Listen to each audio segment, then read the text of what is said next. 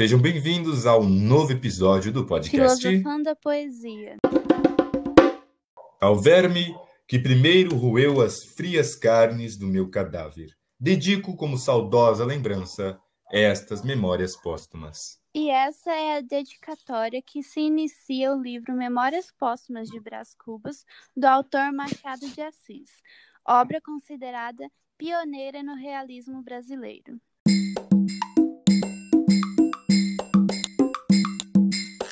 Agora nós vamos falar algumas características presentes no texto machadiano e nessa obra específica. Bom, uma primeira característica muito importante do Machado de Assis é a ironia. Ele usa a ironia para evidenciar alguns defeitos da elite da época ou do próprio homem. Um exemplo seria a ocasião do enterro do Brás Cubas, a personagem, o protagonista desse livro. No enterro, durante o enterro, ele diz que os céus estão chorando por sua ida. Mas isso é uma maneira de criticar a elite da época. Por quê? Por que eu digo isso? Bom, simplesmente pelo fato de que ele não era uma pessoa ilustre, como ele disse neste, nesse capítulo, nesta ocasião. Porque uma pessoa ilustre, vocês concordam que em seu enterro iriam muito mais pessoas do que 11. Sim, só foram 11 pessoas em seu enterro.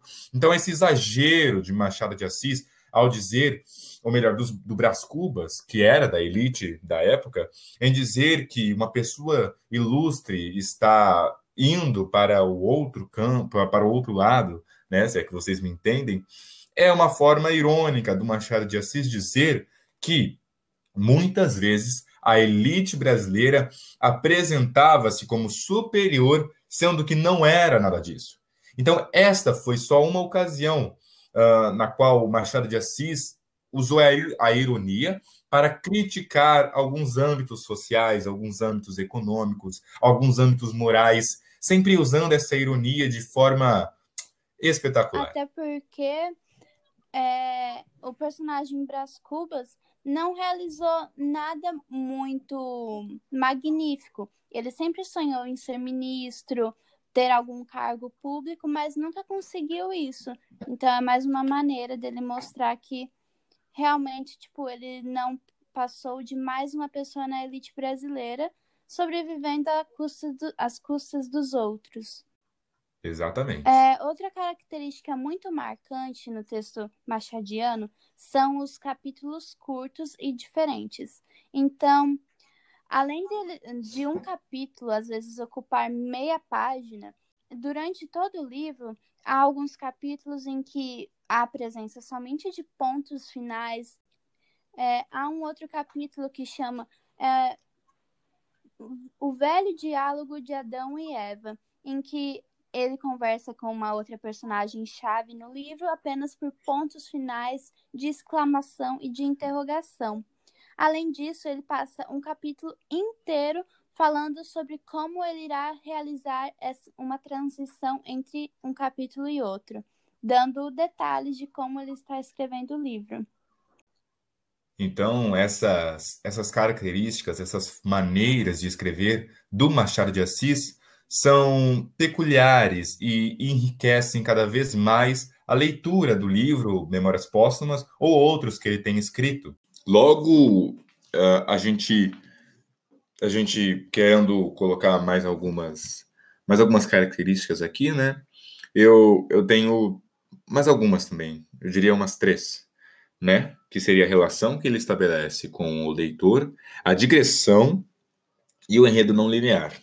Bom, essa primeira, né, basicamente é muito interessante e te traz uh, um certo prazer até enquanto você está lendo o livro. Por quê?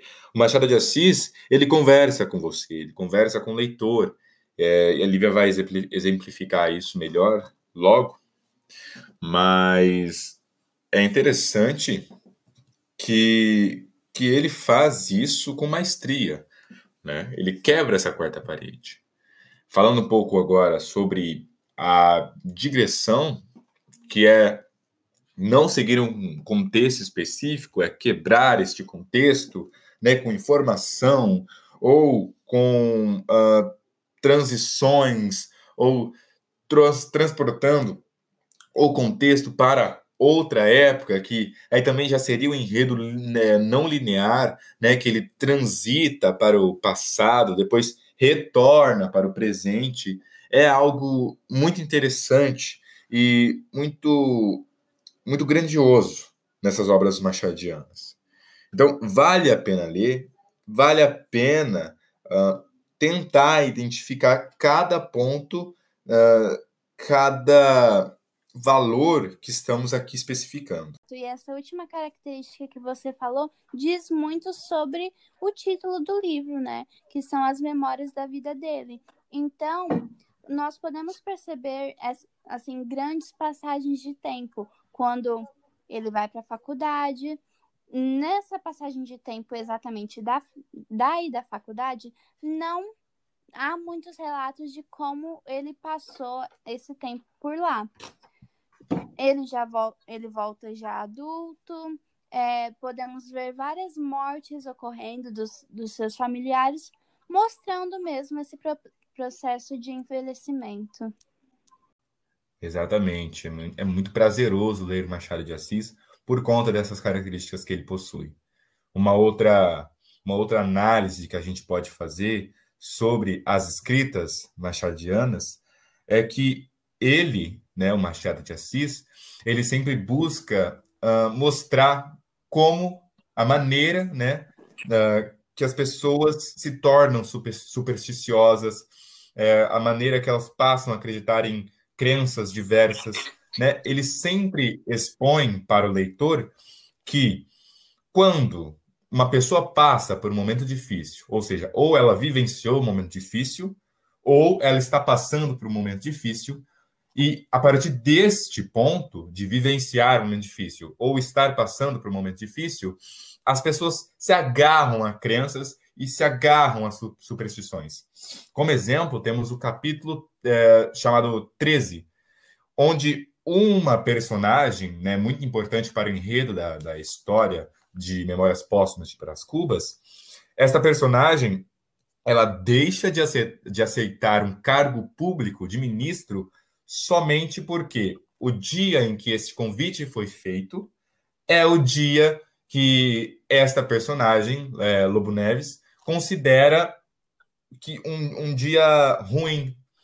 Ou seja, ele cria uma superstição uh, acerca deste dia, o dia 13, que é o dia que o pai dele faleceu. Então, ele considera o dia 13 um dia de má sorte, um dia infeliz. Então, aceitar este cargo público de ministro no dia 13 seria algo ruim, seria algo que não daria certo futuramente. E evidencia isso também em outros contos, fora aqui um pouco de Memórias Póstumas de Brás Cubas, temos um conto chamado A Cartomante, que em, em sua história, basicamente, o protagonista, ele se rende à crença de cartomantes somente porque passa por um momento difícil, onde precisa decidir né, sobre alguma coisa. E isso vai sempre nos levando a entender um pouco mais o Machado de Assis, vai sempre levando a gente a acreditar que o Machado de Assis uh, sempre buscou evidenciar os vícios humanos, sempre buscou também exaltar as virtudes humanas. Mais tarde nós falaremos sobre essas questões de vícios e virtudes. E por conta desse enredo diferente, especialmente na época em que ele foi criado, é, há uma teoria que considera que o Machado de Assis é, realizou um plágio de um outro livro do autor Chateaubriand. O livro se chama Memórias do Além Túmulo, mas a diferença entre um livro e outro é que nessa, nesse livro, Memórias do Além Túmulo, o autor fictício do livro está no seu leito de morte, escrevendo suas memórias para que elas sejam lidas após sua morte. Já no Memórias Póstumas, Brás Cubas está escrevendo depois da morte dele. Então, há essa diferença, mas é, foi uma teoria criada naquele tempo. Pois é, então é assim que a gente já pode começar a contar um pouco do enredo da, do, desse livro Memórias Póstumas de Brás Cubas.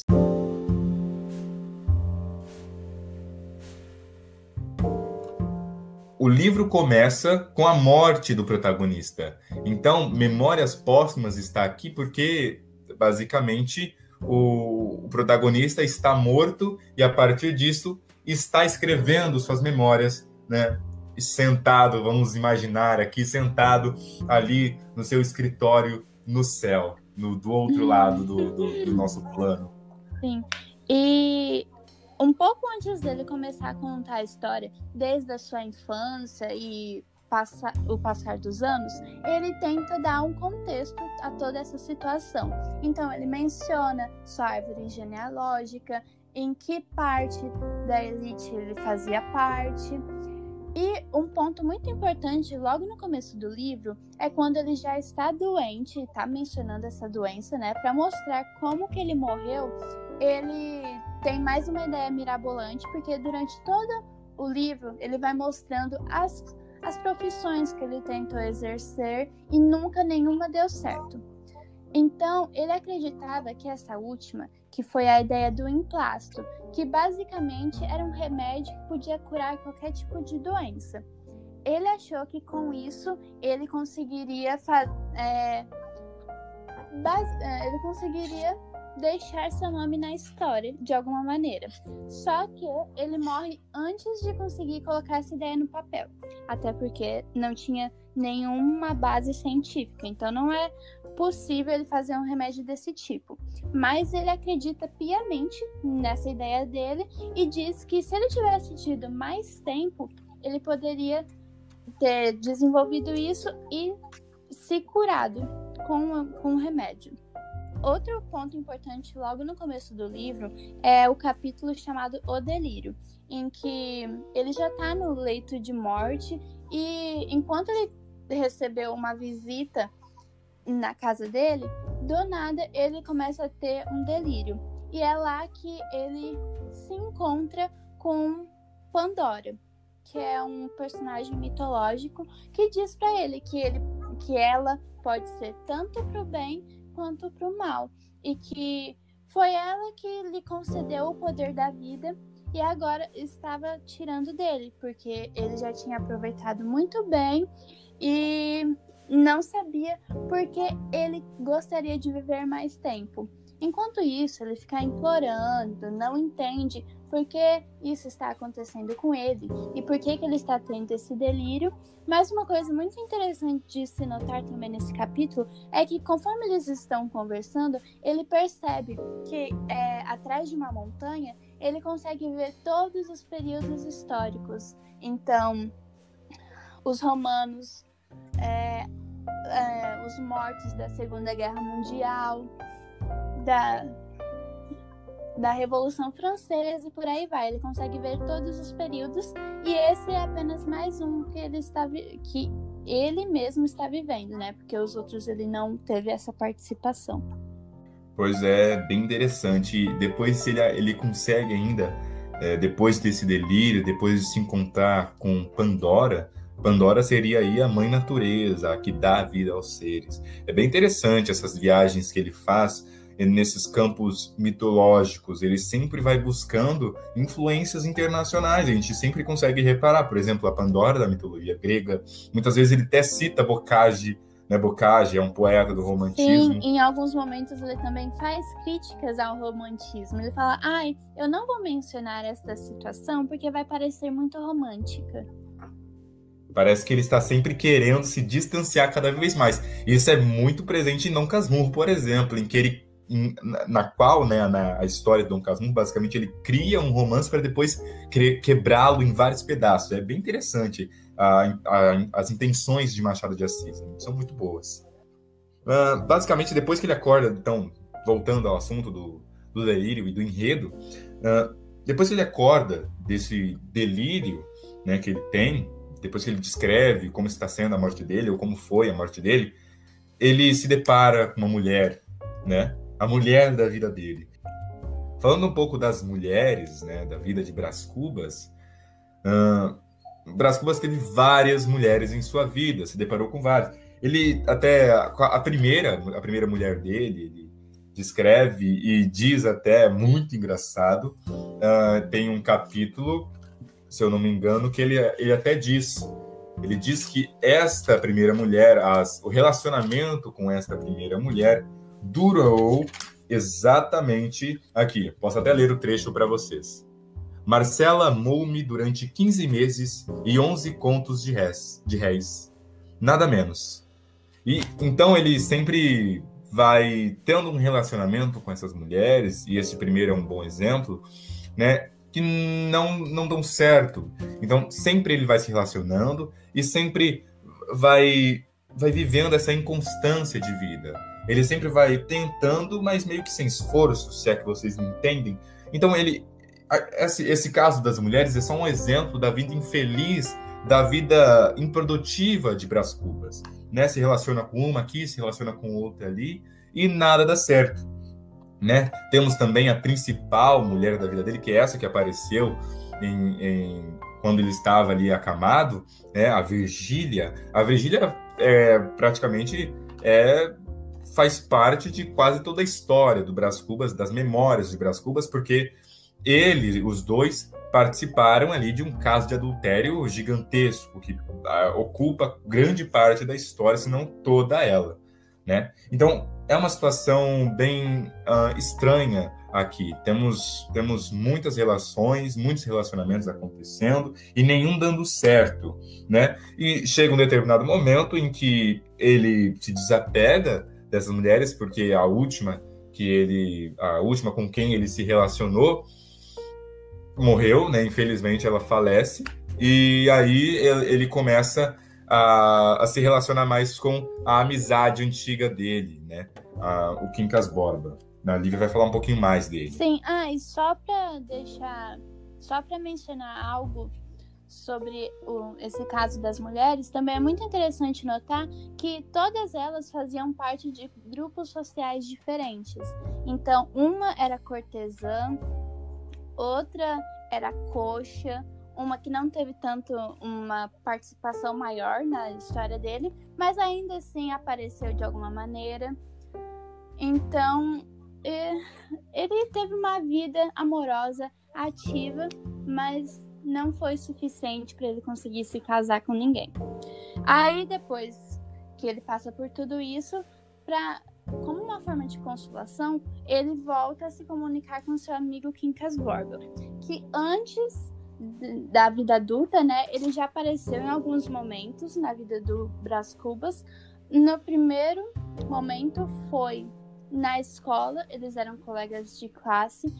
Depois ele encontra Brás Cubas numa posição de mendigo é, e até rouba o relógio do próprio Brás e depois disso, de alguma maneira, ele, ele se enriquece e volta no papel de filósofo. E aí é que surge a teoria do humanitismo, que tem uma frase até icônica que é ao vencedor as batatas, que basicamente faz alusão à teoria da seleção natural do Charles Darwin, que diz que as únicas pessoas que conseguem sobreviver são aquelas que se destacam de alguma maneira. Então, consegue chegar no topo, basicamente, da cadeia alimentar, para não dizer outra coisa, né?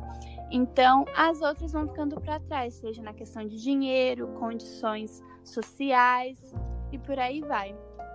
Até mesmo na questão dos animais, como eu havia dito antes, na cadeia alimentar.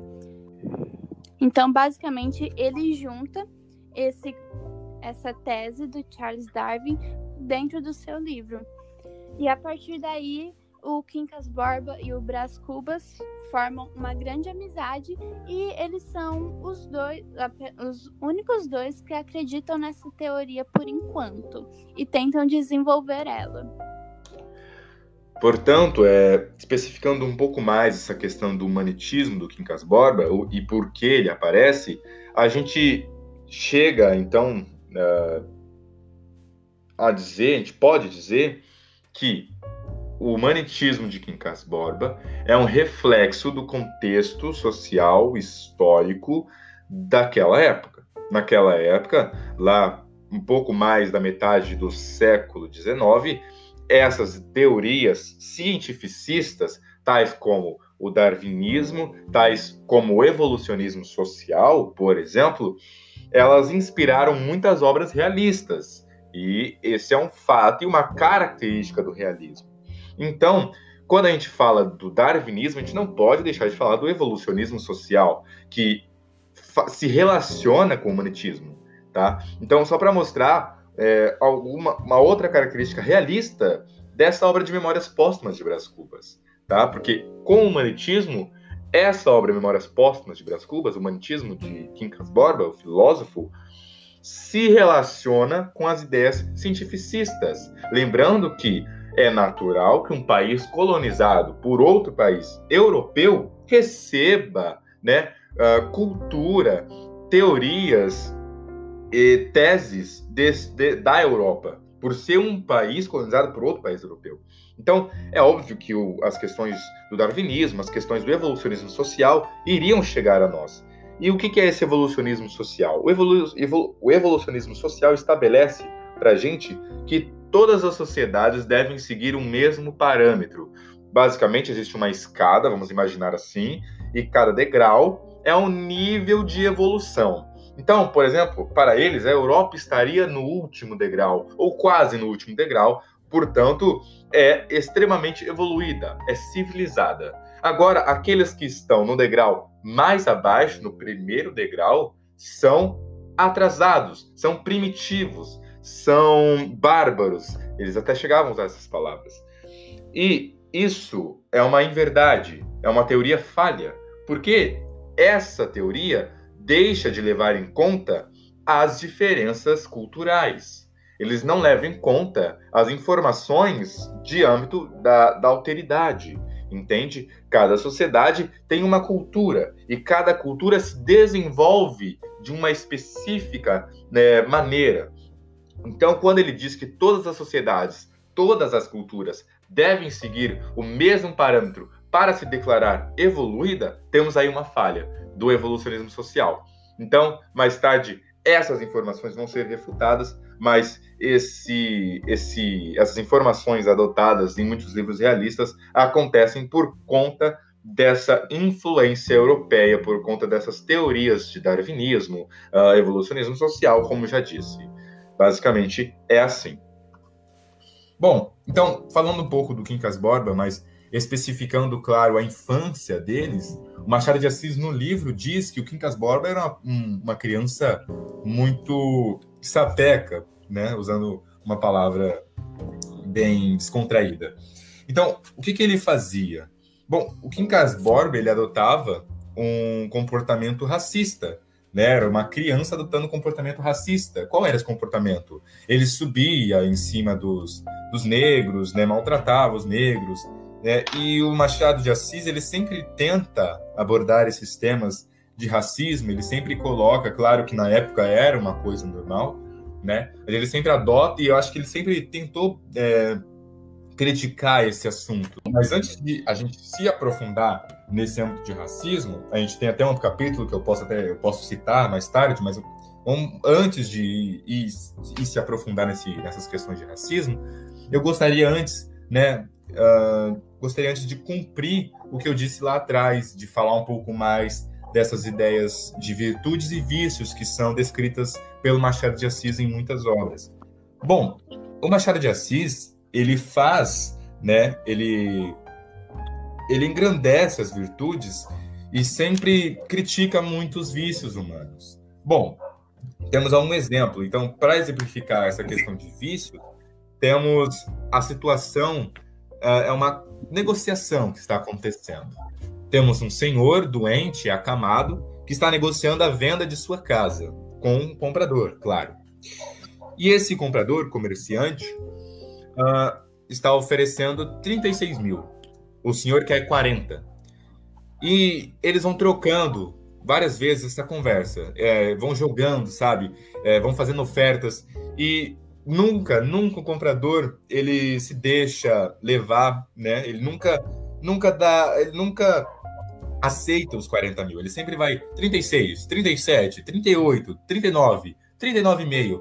E quando ele chega em 39, por exemplo, ou 38, não me lembro agora, mas ele chega no valor próximo. E em seguida, o Senhor morre. Né? E as últimas palavras do Senhor é: Não, não aceito por menos. Aceito somente os 40 mil. Então, depois disso, ele morre, o Senhor morre. Então, o comprador diz, né? Depois que o Senhor morreu, ele diz: Nossa, justamente agora que eu estava. Uh, estava querendo aceitar os 40 mil. Então, claro que não foram exatamente nessas palavras, foram em, foi uma situação é, descrita bem mais, em uma linguagem bem mais poética, mas é só para vocês entenderem qual é a situação e o que o Machado de Assis visa evidenciar aqui, né? A teimosia, esse vício do ser humano, de teimosia, do orgulho, né?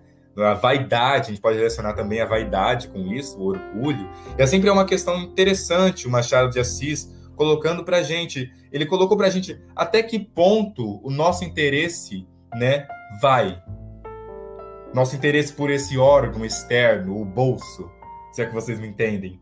Então, ele sempre tenta criticar isso. Então, por exemplo, até que ponto, né, ele quis colocar nessa ocasião, até que ponto vai esse nosso interesse excessivo pelo bolso? Um órgão externo, mano, porque o bolso, para muitos, ele, ele é vital, é um órgão vital, ele tem que estar cheio de dinheiro.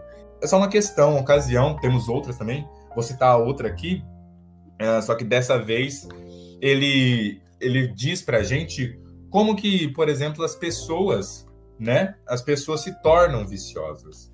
Então, é, falando um pouco sobre essas questões de virtudes, nós temos um capítulo que evidencia muito bem as intenções de Machado de Assis quanto às virtudes. Ele primeiro exalta as virtudes para depois reconhecer em Cotrim, um personagem próximo ali, uma personagem, perdão, próxima ali do, do Brás Cubas. Então, basicamente, ele, em, nesse capítulo, deixa eu chegar nele, né? Só para ler para vocês, para vocês terem uma noção, uma ideia de como que é. Bom, ele diz assim nesse capítulo, Machado de Assis exaltando as virtudes, né? Reconheço que era um modelo.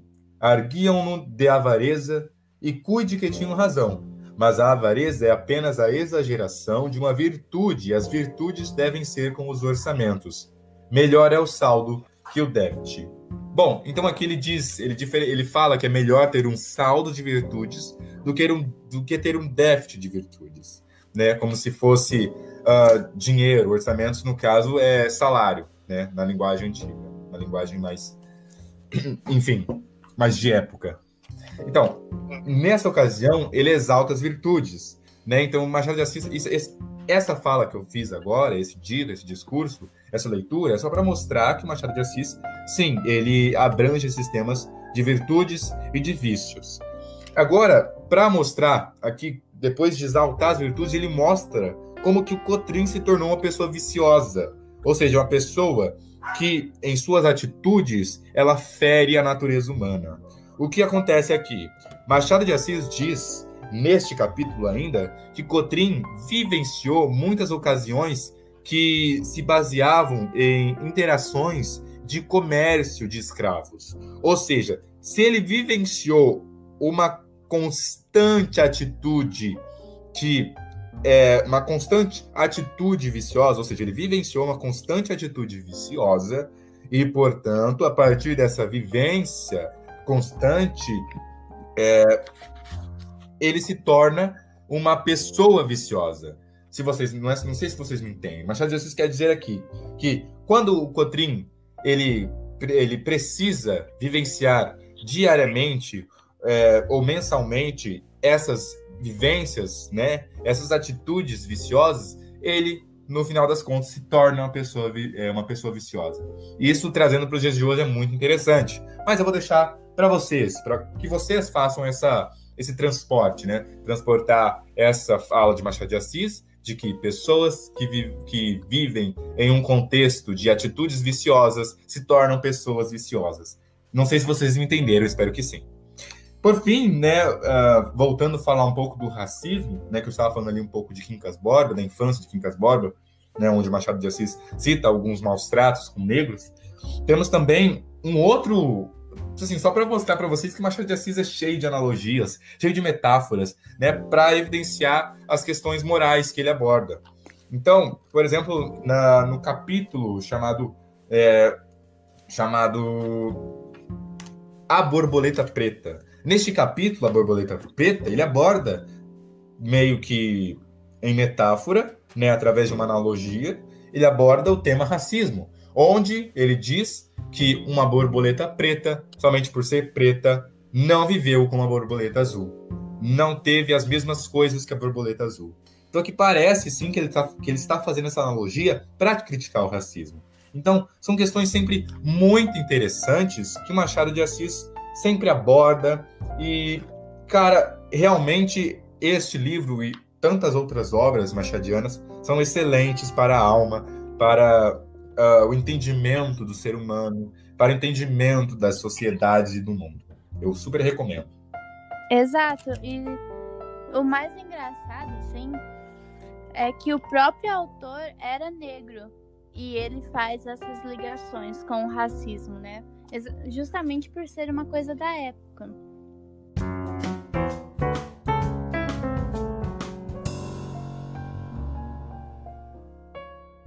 Outro capítulo interessante do livro é chamado de O Senão do Livro, em que o, o próprio autor conversa com o leitor.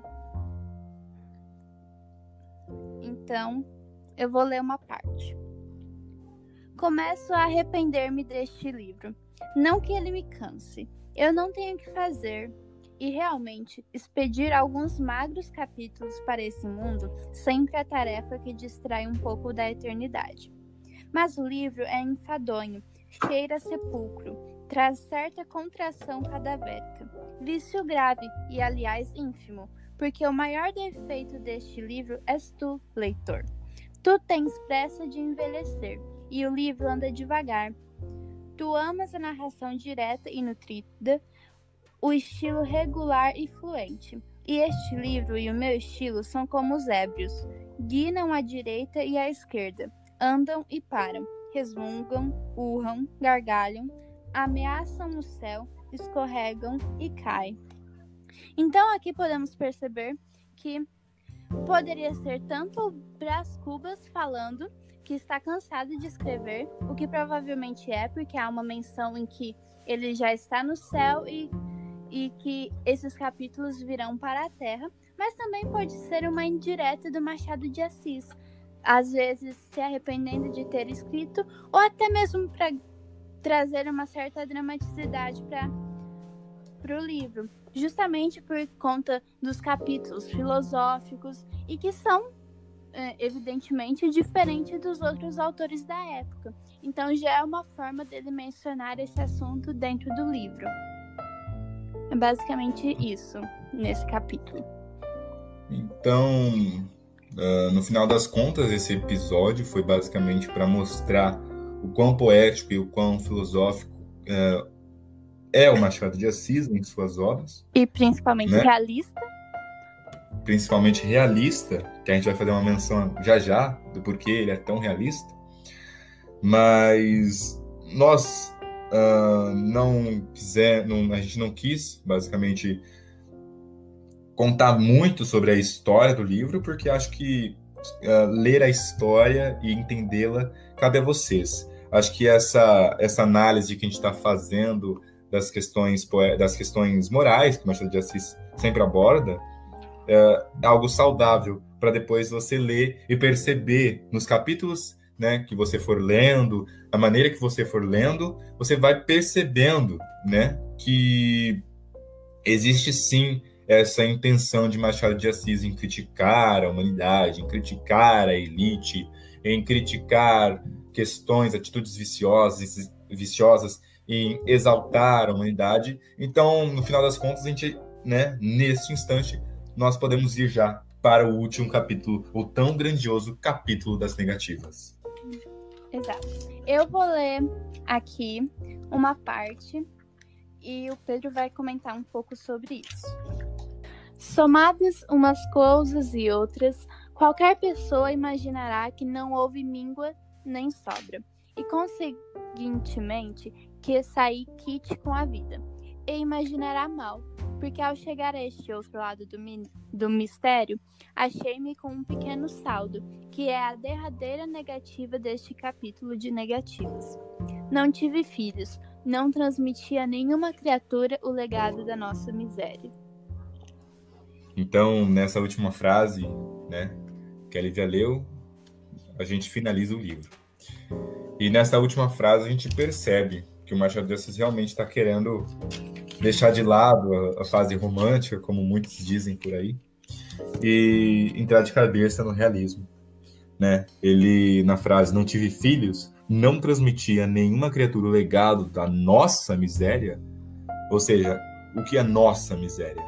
A miséria humana, a podridão humana. Uh, então, a gente percebe que ele é realmente um realista a partir deste livro, porque no fim ele aponta a podridão do ser humano, assim como a maioria dos realistas fazem. Então, uh, basicamente, quando ele aponta que nós não devemos passar adiante nossas misérias, ele está querendo dizer que não devemos passar adiante nossa podridão. E que ter filhos muitas vezes pode ser um erro, porque estamos transmitindo cada vez mais a miséria humana. Isso é, um, é claro que é, uma, é um olhar que eu tenho é, próprio, é uma um olhar meu que é meio que pessimista, né? Tem, claro, uns olhares, umas, umas percepções otimistas dessa, desse, desse último capítulo, mas eu gosto de ser pessimista, afinal, realismo é isso aí. Pessimismo em carne e osso, ou melhor, em livros, páginas e letras. Então, basicamente, foi esse o episódio de hoje sobre Memórias Póstumas de Brás Cubas. Eu sou o Pedro. E eu sou a Lívia.